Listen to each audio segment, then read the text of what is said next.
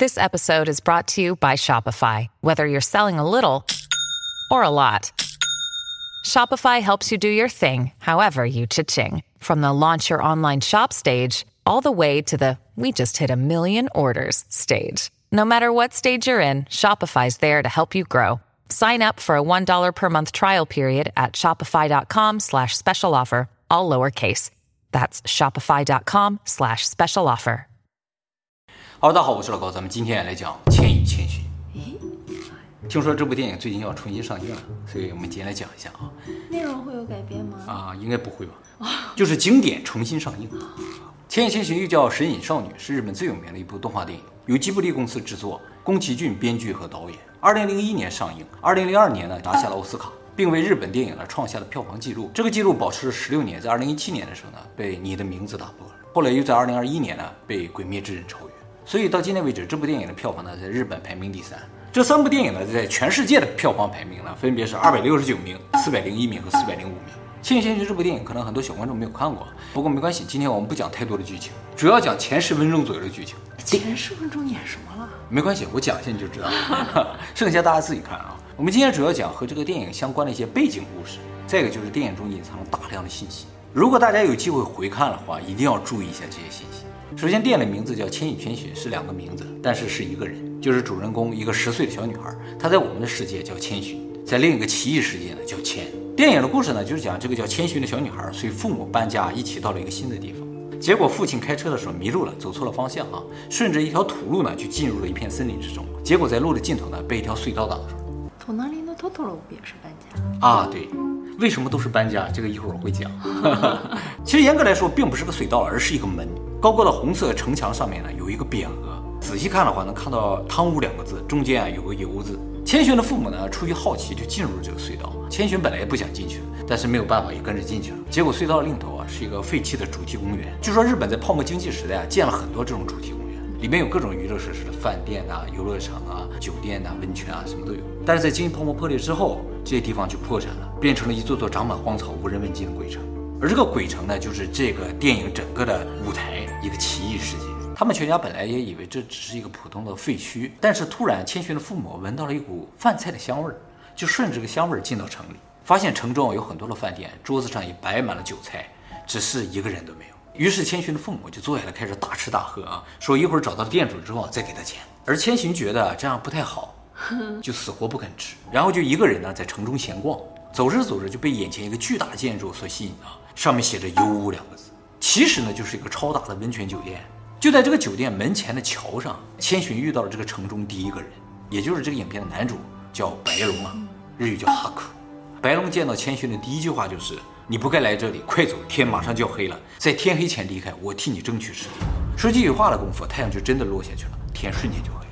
这个地方就显示出这个奇异世界时间流淌的速度啊比现实世界是要快的。正常情况下，太阳就落到地平线下面需要两分钟，而这个地方呢，也就十几秒。算了一下，大概是现实世界的十倍速左右。这和整个这个故事的时长设定也是一样的。这个故事设定啊，就是千寻他们全家在这个城里边待了大概三四天，而现实世界呢，大概过了一个多月，也是十倍速。这么严谨啊？那必须严谨的啊，都是经过计算的。太阳多长时间落下去，那个影子怎么动，都是算过的。太阳落下之后呢，这个没有人的城啊，就到处冒出来半透明的鬼影，四处呢也亮起了灯光。千寻跑回去找他父母的时候呢，他的父母还在吃，而且已经变成了猪猪。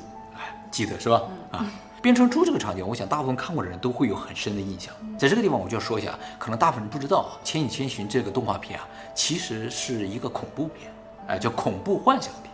前半部分呢，主要以恐怖为主，后半部分以幻想为主。哎，特别是前三十分钟，一般小孩都不敢看的。那个猪啊，也不是很可爱的，特别恐怖的猪。不过这个电影整体来说，真的是为十几岁的小孩设计的。千寻由于太害怕了，于是就丢下变成猪的父母，拼命想跑回现实世界，就跑回那个隧道。结果发现这个城和隧道之间已经变成海了，没有路了。而且在这个地方，千寻发现自己身体变成了半透明。正在他怀疑这一切是不是真实的时候，一艘大船从海上过来，从船上下来一堆怪物啊！这些怪物就是日本的神。日本的神啊，和一般西方世界或者在中国文化中的神不太一样，都是没有具体形象的，透明的，看不见，正常人是看不见的。到了这个世界之后呢，就有形象了，但也是啊，披着斗篷啊，挂着面具的。日本的神与其说是神，不如说是灵。就是神灵这个词儿，它更倾向于灵。所以《千与千寻》这个电影的英文名字叫做《Spirited Away》，这个 Spirit 就是灵，而不是神。精神力。嗯，精神力。千寻不知道他们是神呢，就特别害怕。这时候白龙出现了，给了他一点吃的，说：“你不吃东西啊，就会消失。你身体变透明了，吃了东西就不会了。”而且白龙还告诉他说：“如果你想在这个世界里活下去啊，就必须找到一份工作，不然的话就会被这个世界的管理者叫汤婆婆变成动物。”这跟我们现实社会的设定一样啊。现实社会的设定也需要吃东西，也需要工作啊。啊，也是啊，对对，这一点是一样的。这个小镇呢，其实是以油屋这个温泉酒店为中心的这么一个世界。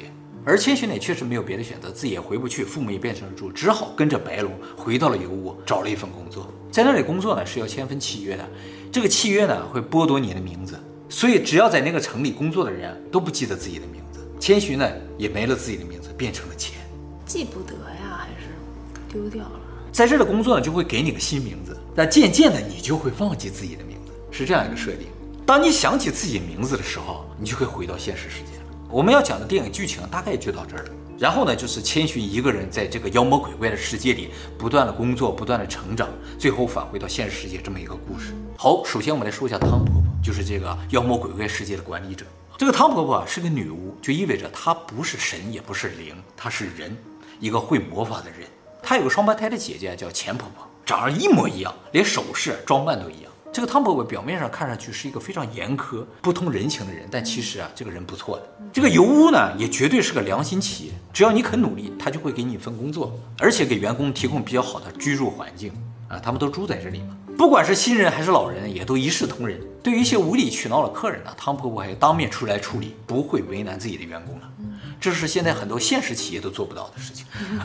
而这个巨大的温泉酒店里面有很多的工作人员，看上去样子都怪怪的啊。其实是两种动物，蛤蟆和鼻涕虫。男的都是蛤蟆精，女的都是鼻涕虫精。好问题来了，为什么是这两种动物？为什么男的都是蛤蟆，女的都是鼻涕虫呢？导演为什么这样去设计这个事情呢？是有一个非常深的理由的。宫崎骏在这个影片里埋下了很多对吉卜力的讽刺，就是对他自己公司的讽刺，其实也体现出了一个艺术家和商人之间的矛盾。吉卜力的初代社长叫做德间康快。是日本非常有名的媒体大亨，在两千年时候离世。现在的董事长呢叫铃木敏夫，是日本著名的电影制作人。宫崎骏呢是这个德间康快一手培养起来的，而宫崎骏和吉卜力的继任者就是铃木敏夫关系不太好，因为铃木敏夫是一个商人啊，他对于作品的要求更多是出于牟利的角度出，而宫崎骏呢则倾向于艺术本身，所以两个人经常意见不合。但是宫崎骏作为吉卜力的导演，又必须听从公司的安排，于是就把自己很多的不满埋藏在了自己的作品里。比如说，这男性为什么是青蛙？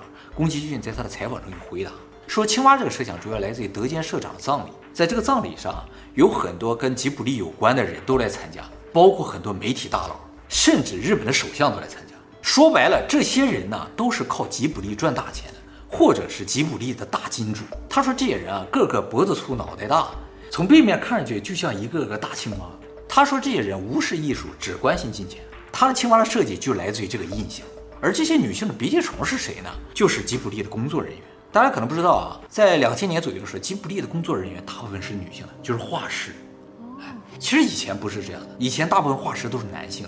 但是由于吉卜力开始转型成一个牟利的公司，所以很多追求艺术的男性画师啊，纷纷离开了吉卜力。而吉卜力呢，更多的采用的就是刚刚进入社会、工资又比较低的这种女性画师。你大学院的同学是不是就是画师？嗯，是哈啊，算一份兼职。嗯，对，不太容易赚钱的工作。所以在那个时候，吉卜力就变成了一个全是女孩子的地方。在宫崎骏的眼里，这些女孩子就是被困在吉卜力里，做着非常艰苦的又没有什么太大意义的工作。而她们呢，作为一个小虫子，就是这些蛤蟆的食物。哦，对吧 蛤蟆管理着这个地方，逼迫这些小虫子在这拼命的干活。那么为什么都是动物呢？是因为宫崎骏认为这些被资本操控的人啊，其实都没有了自己的人性了，哎，所以是动物。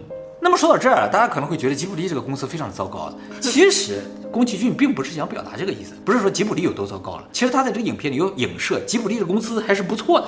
啊就刚才我说了嘛，他们会不会建这个油屋啊，是相当不错的。只是他想说，在社会中啊，人待的时间长了，渐渐啊就会被利益啊、权力所吸引，忘记了自己真实的身份和姓名。所以影片中在说你在这干活，渐渐就会忘记自己是谁吗？哎，就是这个意思。那么深啊！嗯，而在是吧？而在影片结尾的时候，主人公想起了自己的名字，才回归到自己真实的世界当中。所以这些设定啊，不是没有意义的，也不是随便设定的。而这个设定呢，吉卜力老板是不知道的，而是《千与千寻》上映很多年之后，这宫崎骏说的。而宫崎骏说啊，我也不是说一开始有瞒着他们，我跟很多采访的公司啊都有表达过这个意思，只是啊他们都没有爆出来。哦，不敢得罪财阀。对，很多相关的报道啊，都是要通过一些大财阀的审阅才能够发出去的。而这个信息是怎么爆出来的？是有一本书叫做《千寻的大冒险》在这里边写的。这个《千寻的大冒险》就是说，宫崎骏冒险在这个影片中插入了很多讽刺自己公司的东西。那这个书为什么能出版呢？是因为这是一个非常小的出版社出版，不在他们老板的这个势力范围之内啊，就得以出版。千没有什么影响力吗？也是没有什么影响力了。不过《千与千寻》成功了之后，就出现了很多专门研究《千与千寻》的人，就找到了这些书。《千与千寻》一家人呢，也是有原型的，就是宫崎骏的一个朋友，日本电视台的制作人奥田诚志。奥田诚志当时就有个十岁左右的女儿，叫千晶恰皮。宫崎骏是怎么接触到这个千晶的呢？是当时啊，宫崎骏作为一个五十岁左右的人，要做一个面向小孩的这个动画片嘛，就需要更多的了解小孩。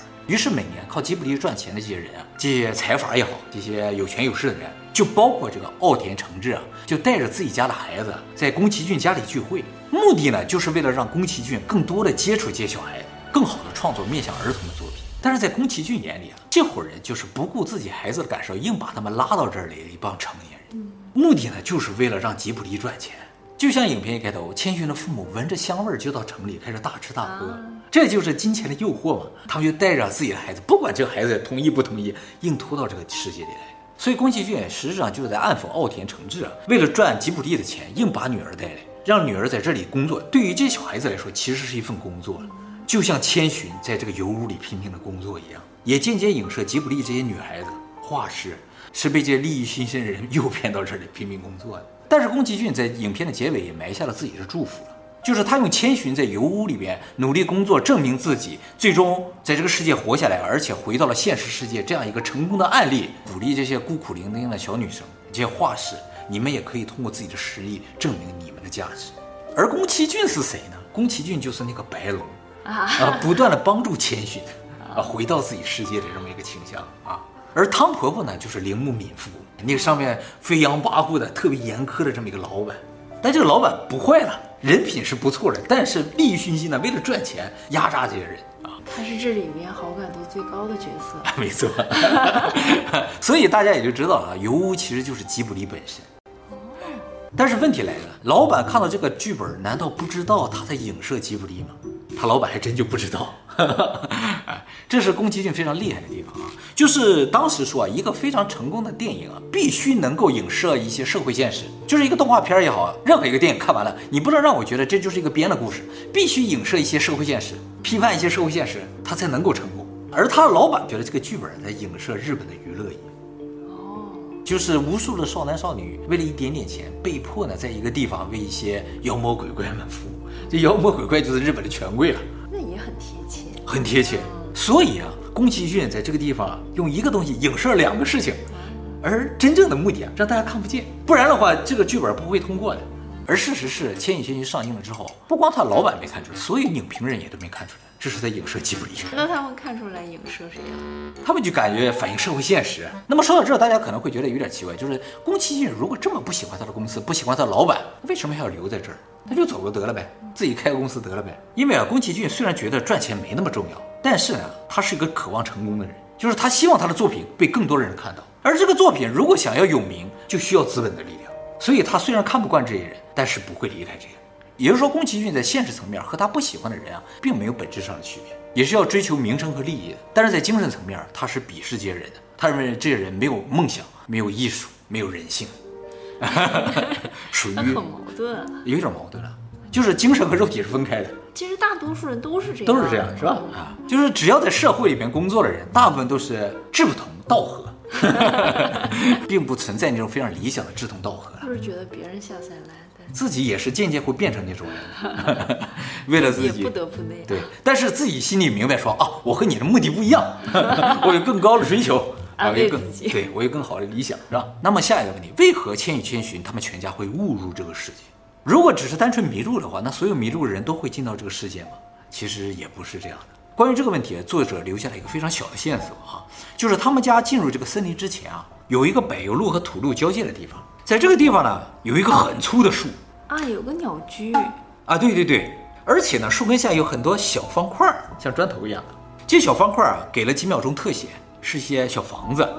千寻有问他妈说：“这些小房子是什么呀？”他妈说：“这个东西叫石祠，是神的家。这种石祠在日本还是很常见的。通常通往神域的路上，路边上就会有这种石祠。所以一些名山，你爬山的时候，山道上就会有这种石祠。那么这个树根下有这么多的石祠，就说明啊，周围可能施工，被迫把这石祠遗弃在这个地方。但是可能考虑到神的家不能随便丢弃，于是都放在这个大树的下面。这个大粗树啊，感觉也是有神力的嘛。而一个废弃的鸟居呢，也说明这以前可能是一个神域。那么这些石祠代表什么呢？作者为什么要给这个特写？那后来就再没讲这个事儿了。其实是这样的，就是日本高速发展期，我开头说了啊，建了很多这种主题公园，非常的赚钱。但是要建这种主题公园需要非常大的土地，于是就拆掉了很多的神社啊、神庙，相当于拆了神的家，建了游乐场。而后来游乐场倒闭了，变成了一个废墟，神们呢又回到了这些游乐场里居住下来。所以才有了这个奇异世界。我想起来那个日本开盘的那个房子，就是寺庙卖了自己一半土地。对对对，啊，就是现在没有土地了，要建更多的房子，就必须把原先的神域一半割出来建自己的房子。他要把自己的寺庙稍微缩小一点。对 对对。那么神的家被拆掉了，就意味着神没有了家。而千寻他们全家当时是搬家到一个地方去的路上，这一家人当时也没有家。意味着只有漂泊的人才会到这个世界里，所以千寻他们家进入这个世界是命中注定，不是所有人都能进得去的。这个其实属于一般奇幻类影片的一个标准设定，就是奇幻类影片，比如说穿越了、平行时空了，这些能够穿越、能够进入平行时空的主角，他为什么能进入到这些世界里边？是因为他们和这些世界有类似的属性，有一定的关联，并不是说所有人都可以穿越的，而只有类似的属性的人才能穿越。其实我们现实生活中也是这样的，比如说有些人看到一些我们看不到的东西，就说明啊，这些人和那些东西啊，可能在一个频段之上的，在一个平面上的，而我们不和他在一个频段上，我们就看不到。而这种隐藏的关联性叫做什么？就叫做缘。我们和他们无缘，所以我们看不到，我们进不去。有缘之人才能进得去。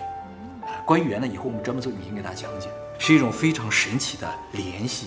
那这种缘可以创？可以啊。比如说，男孩子追女孩子就要创造缘分嘛，就是创造一种关联性。比如说，哎，我们家住的和你们家很近呢，是吧？就每天可以一起上下学了。说，哎，我们有同样的兴趣爱好，是不是？就可以联系在一起了嘛？这个东西就叫缘，但必须是隐性的，哎，这才会感觉到神奇啊。而你不隐性的，表面上看到了就没有什么奇怪的啊。就是有一点冥冥之中的感觉。对。叫好巧啊啊，这就叫缘嘛。那么这个影片中有一个非常恐怖的细节啊，这个也是大部分人不知道的。我觉得百分之九十九点九的人都不知道，就是整个影片中千寻的母亲对千寻的态度一直都非常的冷漠。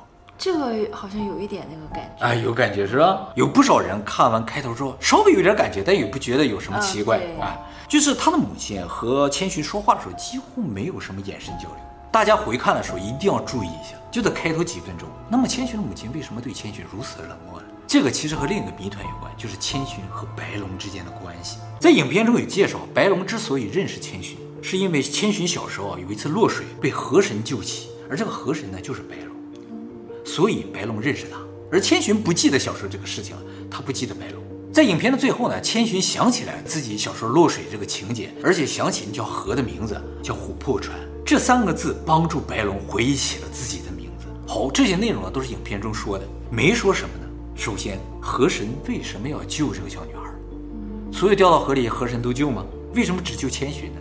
关于这个问题啊，有一个非常小的线索，就是整个影片中也就显示了一秒钟。在影片靠近结尾的地方，就是千寻想起自己小时候落水的时候，有一个画面，就是有一只手啊伸到河里把他揪起来了。这个手是谁的手没说，只能看到呢是一个穿着短袖的，好像小孩子的手伸到河里揪起了千寻。后来分析说啊，这个手啊。不是河神的手，河神穿着那种道袍那种啊，而这是千寻哥哥的手。也就是说，千寻落水之后是他的哥哥把他救起来，自己呢却落入河中死掉。也就是说，他的哥哥代替他死掉了。而这个事情呢，发生在千寻非常小的时候，所以千寻是不记得，他甚至不记得自己有一个哥哥。这电影里有没有讲？没有讲啊！我告诉你，后来怎么知道的啊？他的父母也没有再跟千寻提及过他有一个哥哥。怎么知道有人救千寻而死呢？河神救千寻不会死啊？怎么知道有人救千寻而死？是因为这个影片的主题曲《千与千寻》的主题曲啊，叫《永远常在》。但是这其实不是原先的主题曲，原先的主题曲呢叫做《回到那一日的河》，是宫崎骏自己谱的词，十九让做的曲。歌词整体就是描写千寻在河边玩耍的场景，都是他的回忆。而最后呢，有几句话：“为谁而活的我，为我而活的谁？那一日我去了河边，那一日我去了你的河。”从这四句话呀，就说明有人死了。为谁而活的我，我替别人活下来了。为我而活着的谁？这个是从他哥哥的角度来说。这两句的，表现出确实是有人死掉了。而在日本传统文化当中，如果有人为他人而死，这种自我牺牲的人死后是会变成神的。哦，所以他哥哥为他而死，化作了琥珀川的河神，就是后来的白龙。所以他和白龙之间是兄妹之间的关系。而由于长子之死啊，从此千寻的母亲对千寻的态度就变得非常冷漠。千寻的母亲呢，虽然知道他儿子的死不能怪罪于千寻，但是他无法直视千寻，因为只要看到千寻，就会想起自己的孩子。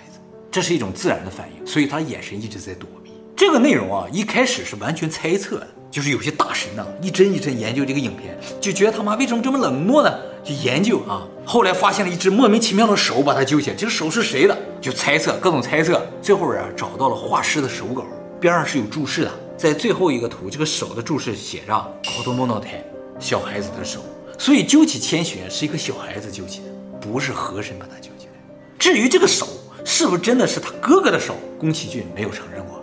但是如果这么分析的话，就很合理，是吧？他为什么要故意加上一个小孩子的手去救起这个千寻呢？所以这个手稿间接的证明这个假说有可能是真的。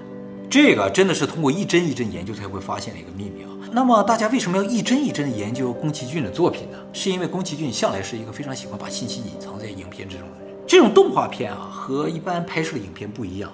一般影片是用摄像机拍，动画片是一幅一幅画。所以每一帧都可以留下一些信息，你必须一帧一帧的研究才能看到一些真相。而且宫崎骏是一个漫画家，相对于台词啊，他更倾向于用画面来表达自己想表达的一些信息。所以《千与千寻》啊，绝对是一部神作呀。好，最后呢，我们来说一下《千与千寻》描写的这个地方究竟在哪儿？这个奇异世界啊，呃，这也是吉卜力影迷们一直研究和探索的内容。因为影迷都有巡礼的习惯，说他们喜欢的影片就要到这个影片拍摄地去看一看。那些动画片的话，其实，尤其是宫崎骏嘛，他说啊，我不制作我没有见过的地方，所以他的影片里边的一些场面啊，应该都是他亲眼见过的，按照那些东西来设计。首先就是整个这个小镇，说啊，比较像有三个地方，一个呢就是台湾的九份，哎，去过这儿，去过是吧？这个叫阿美茶酒馆啊，特别的像啊。但是呢，宫崎骏没有承认过，宫崎骏呢也没去过这个地方，所以这个只是像，是的可能性不大。还有就是东京有乐町电车铁道下面一趟饮食街，这儿吗？啊，说这儿有点像，特别像那些吃饭那些店。再一个呢，就是山形县有个叫银山温泉哦，对，哎，这个地方很像，对，这个地方下雪很漂亮，也是个温泉嘛。好，整个影片中最核心的建筑油屋是哪儿呢？像这个的太多了吧？啊，对对，是挺多的。但是你再找啊，又有桥又有楼这样的啊，最像的一个就是爱知县的青州城。这是以前织田信长住的地方，还有就是群马的四万温泉集善馆，这个是日本最古老的木质温泉酒店，已经有三百二十多年历史了，也就是说一七零零年左右建成的，也有个桥，是不是有点像啊？关键是啊，这个温泉宫崎骏去过，他承认啊，他承认，而且这个温泉酒馆有两个馆，一个新馆，一个旧馆，中间啊有一个隧道相连，这个隧道特别像他们一开始进入的那个隧道，还有就是酒店里面的屋子和千寻当时住的那个屋子也是一样的。所以这个有可能是最大的原型，还有就是酒店里面的设计啊，说特别像这儿，你觉得这是哪？这不是感觉园吗？啊，没错，这是东京的雅叙园啊，说可能从这儿采取一些灵感。所以啊，这个楼并不存在，这个小镇也不存在，是集合很多元素共同设计的。其实啊，这个油污的设计本身也体现了宫崎骏对吉卜力的一种讽刺。是这样的，你不觉得这个楼有点怪怪的吗？它不是一个标准的日式建筑。下面有点，没错，下面有点正方，下面啊是用钢筋水泥土做的，上面是木质的。日本的楼啊不是这样的，日本的要不就是砖瓦的，要么就是纯木质的啊。